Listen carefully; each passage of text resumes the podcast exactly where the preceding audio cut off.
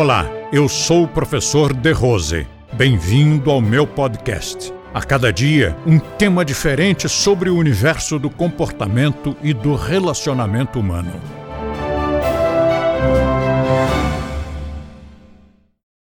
Você é educado o suficiente para ter um cão?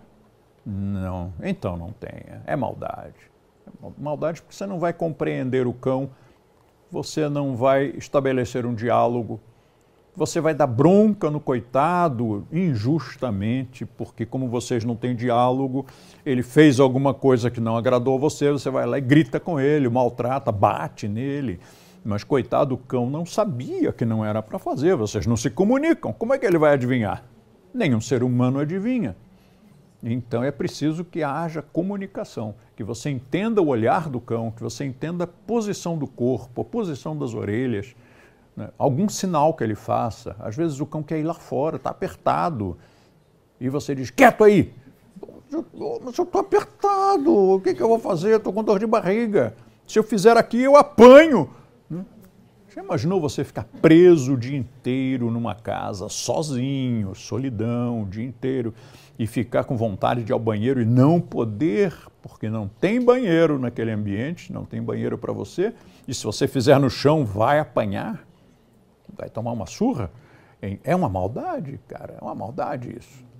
Então, quando nós morávamos aqui na escola, a Jaya tinha dois banheiros, um neste andar, na varandinha ali fora, e outro no, do lado do meu escritório. Mandei fazer um piso fácil de limpar, mandei instalar uma, uma mangueira para jogar um jato de água, mandei instalar um, uma, um, um ali, um, um ralo, e era o banheirinho dela lá em cima. Se ela estivesse lá em cima, à noite, por exemplo, dormindo conosco, ela tinha o seu banheirinho. E de fato, de manhã, sempre estava o banheirinho usado.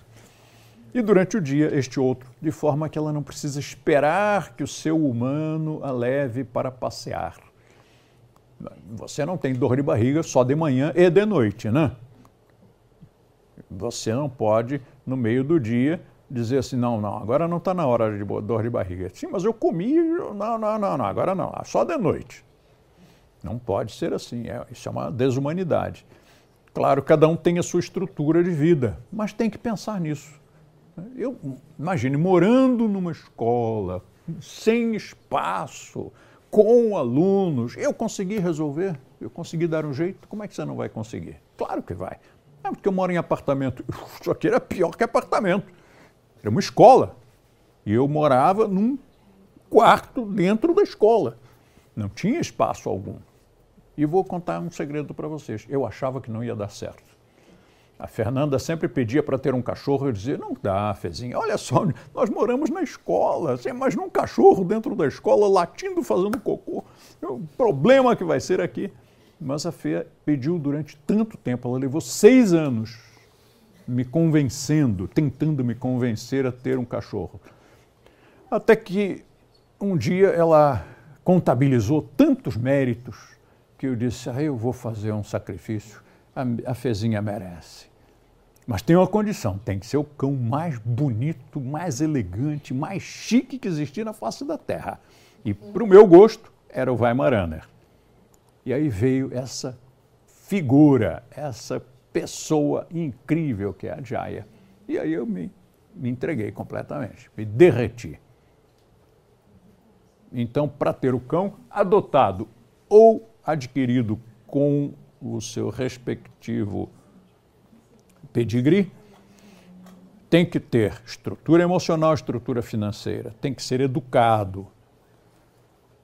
Eu escrevi um livro com o que eu aprendi, com o que a Jaya me ensinou eu escrevi um, um livro de educação de cães, que é o Anjos Peludos, hoje já publicado também nos Estados Unidos com o título de Furry Angels. Mas, incrivelmente, vários amigos meus que leram esse livro não aplicaram as coisas que, que são ensinadas ali. Qual é a conclusão? Não é que o cão não aprenda, é o ser humano que não ensina, que não quer aplicar. E um dia alguém, conversando comigo, disse: Ah, então o senhor trabalha com cães? Eu disse: Não, cão não lê livro. Né? Eu trabalho com gente. Então, é com os, os, os tutores dos cães que vão ler o livro e que vão aprender alguma coisa com esses seres incríveis. Compartilhe com seus amigos e lembre-se de assinar o nosso canal Método de Rose no YouTube. Lá você terá acesso a diversos vídeos com temas relacionados ao comportamento e bom relacionamento humano.